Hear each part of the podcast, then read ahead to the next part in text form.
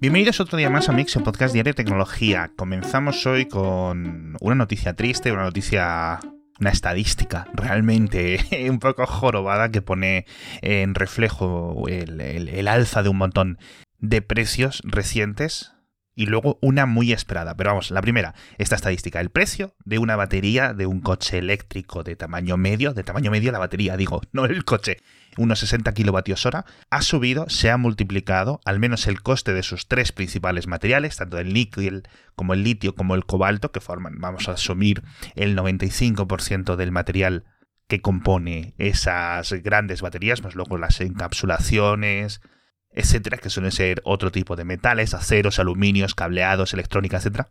Bueno, se ha disparado. Esto lo podéis saber, esto lo hemos comentado, cómo se ha revertido desde hace un tiempo esa continua bajada de costes en los precios de la batería, como comentábamos hace unos episodios, pero ahora tenemos cifras claras.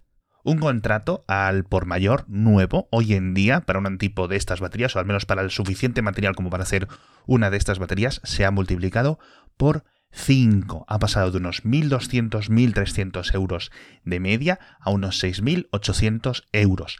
¿Significa esto que los coches eléctricos que tengan una batería de este estilo, de este tamaño, van a subir 5.000 euros de precio de la noche a la mañana? No necesariamente. Obviamente, esto es, digamos, para contratos nuevos, luego se pueden negociar contratos por volumen, etcétera. Pero normalmente los coches que estén saliendo ahora mismo de las fábricas, eh, los, los, componentes, los proveedores, etcétera, ya está negociado desde hace pues, seguramente años ese tipo de, de, ventas, ¿no? Así que no es un impacto en, corto plazo, pero sí va a ser un impacto como esto perdure, este tipo de precios, este tipo de elementos a futuro va a encarecer muchísimo simplemente el coste de la batería, pero como podréis eh, averiguar y, siguiendo este podcast y básicamente abriendo la prensa todos los días, estáis viendo como el precio de un montón más de materias primas y de metales pues sigue subiendo, subiendo, subiendo, con lo cual se encarece todo, sea coches o sean cualquier otra cosa. Hemos hablado del precio del transporte, de los materiales, del precio de los salarios, etcétera. Pero vamos, cifras absolutamente de vértigo. Y la noticia muy esperada, esta la he, la, he añadido justo antes de empezar a grabar el podcast, es que parece que se confirma, al menos Twitter así lo ha dicho de forma oficial, que están trabajando en una función de editar en una función real, no esta función que pusieron hace unos eh, meses, que básicamente dejaba el tweet en borrador y te dejaba editarlo de forma falsa unos 60 segundos después de enviarlo. No han dicho cuándo va a llegar, han dicho que básicamente en los próximos meses y que va a estar disponible primero para los usuarios de pago, para los que paguen Twitter Blue. Esta suscripción mensual que me parece que cuesta 3 o 6 dólares al mes. Esta función que yo creo que ya se había convertido en, e, e, un meme, ¿no? De, por sí. Y que yo creo que 15 o 16 años después de la fundación de Twitter ya habíamos aprendido a vivir sin ella. Pero oye, vamos a ver cómo la implementan porque, eh, como se suele decir, ¿no? El diablo está en los detalles. Hablando de detalles, me ha parecido muy curioso lo que he visto en estas patentes de Ford para que sus todoterrenos eléctricos puedan moverse hacia los lados. Lo que hacen es un sistema donde las cuatro ruedas pueden tener un ángulo de giro completamente independiente.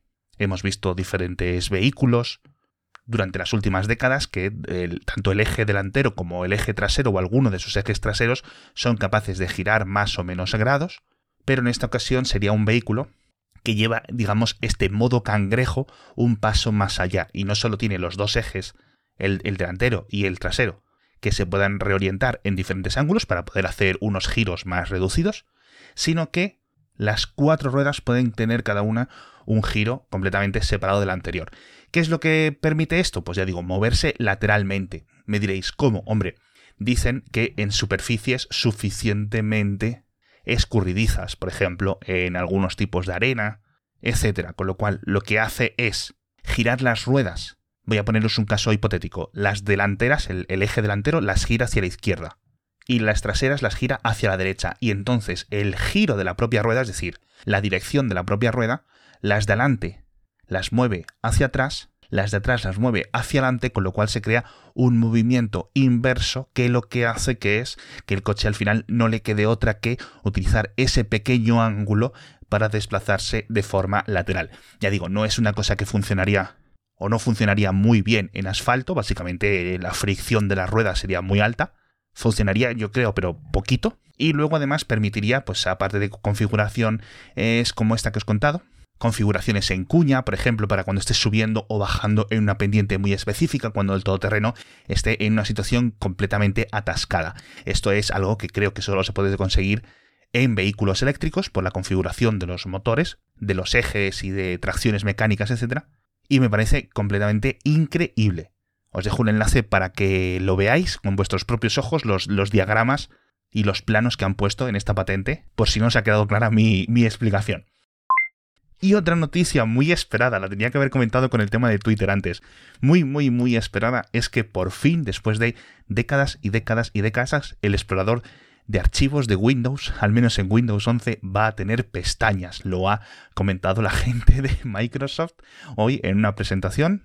Y también dicen que llegarán en los próximos meses. Espero que en las versiones alfa, en las versiones estas de desarrolladores llegue un poco antes. Tengo muchas ganas de poder probarlo.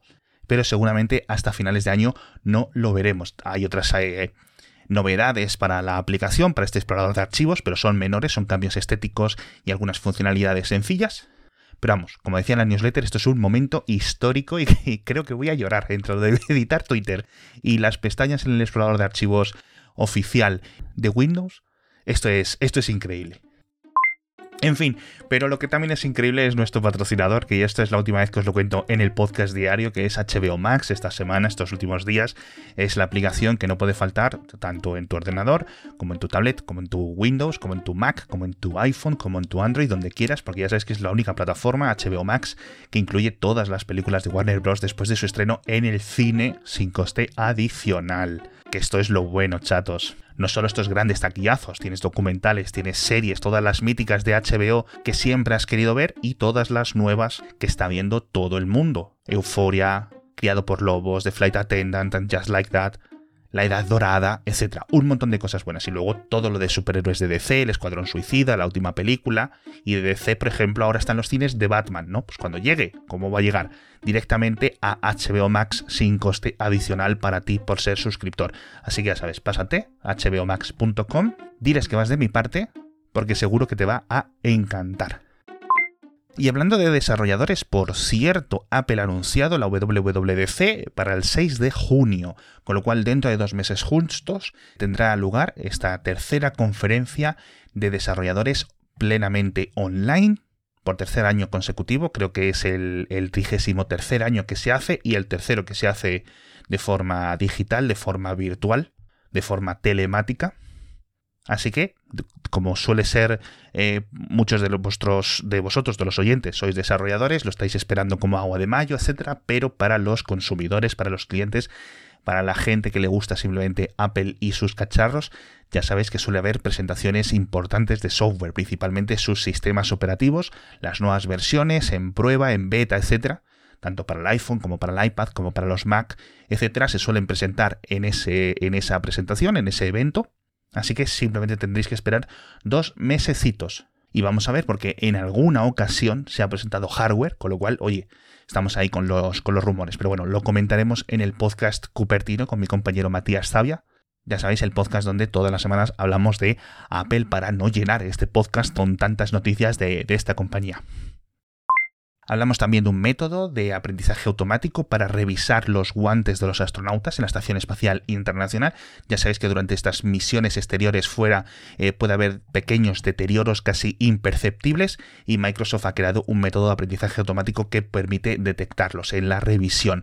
Es decir, los astronautas durante las últimas décadas lo que hacen después de cada una de estas misiones es, sacarse unas fotos, grabarse unos vídeos y enviarlos a las, digamos, a los equipos de tierra para que vean si hay algo que se les ha pasado, algún detalle específico, alguna microfisura, algún daño, algún, alguna cosa y que lo pueda hacer un ordenador de a bordo, pues es mucho más eficiente, sobre todo para las misiones donde la distancia de comunicaciones sea pues mucho más complicado hacerlo.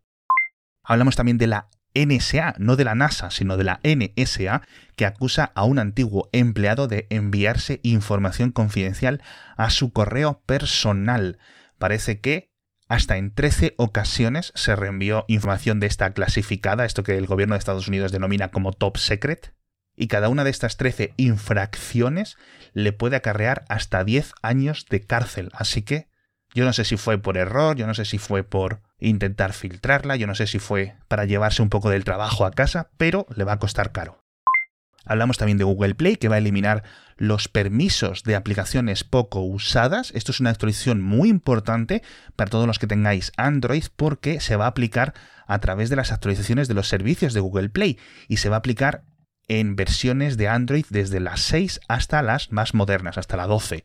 Con lo cual casi todos los móviles ahora mismo con Android van a recibir esta actualización y en lo que consiste es básicamente que el sistema Google Play Protect, que yo no lo definiría como un antivirus, pero sí como una especie de, de, sistema de defensa, cuando pase un tiempo sin que abras una aplicación, le va a desactivar todos los permisos que le hayas dado para que no pueda estar recolectando datos o gastando batería o mirando el GPS o lo que sea, con lo cual me parece una función muy, muy, muy chula y me parece encomiable que la gente de Google haya decidido actualizarlo a través de este mecanismo para que llegue a millones y millones y millones de teléfonos. Hablando de teléfonos, eh, tenemos eh, más limitaciones de WhatsApp a la hora de hacer los reenvíos para intentar añadir un poco de fricción a la hora de difundir eh, desinformación, aunque esto va a afectar a todo el mundo estés compartiendo fotos de tu sobrina o estés reenviando fotos de los hombres lagarto que controlan el mundo, ¿no?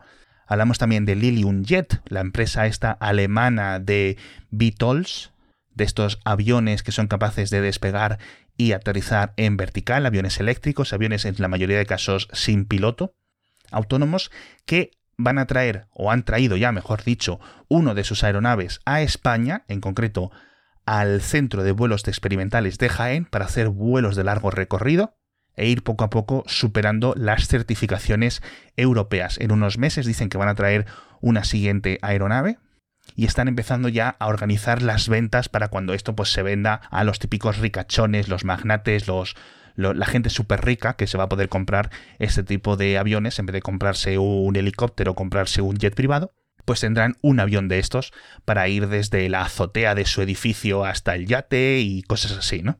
Pero tendrán que esperar, los ricos tendrán que esperar, los ricos ya también lloran, como dice la canción, porque han retrasado las ventas de las primeras unidades. En principio iban a salir a finales de 2024 o a mediados de 2024 y ahora va a ser en 2025. Pero bueno, comenzábamos ayer hablando de Elon Musk y hoy acabamos el episodio hablando de Elon Musk porque después de esa compra masiva de acciones de Twitter no le ha quedado otra alternativa a la empresa que nombrarle miembro de la junta, con lo cual pasa a ser uno más en la junta de directores de Twitter, con derecho a voz, derecho a voto. Hay un poco de confusión legal por la forma en la que ha comprado y ha comunicado la compra de las acciones, pero vamos, en caso de que haya alguna multa va a ser una multa menor. Pero vamos, que ya sabéis, donde va Elon Musk, ya sabéis que hay caos. Así que a ver cómo, cómo conjuga esto con, la relativa tranquilidad con la que operaba eh, Twitter durante estos últimos años. En fin, me despido por hoy. Muchísimas gracias por estar conmigo un día más y nos vemos mañana, jueves, con más noticias de tecnología.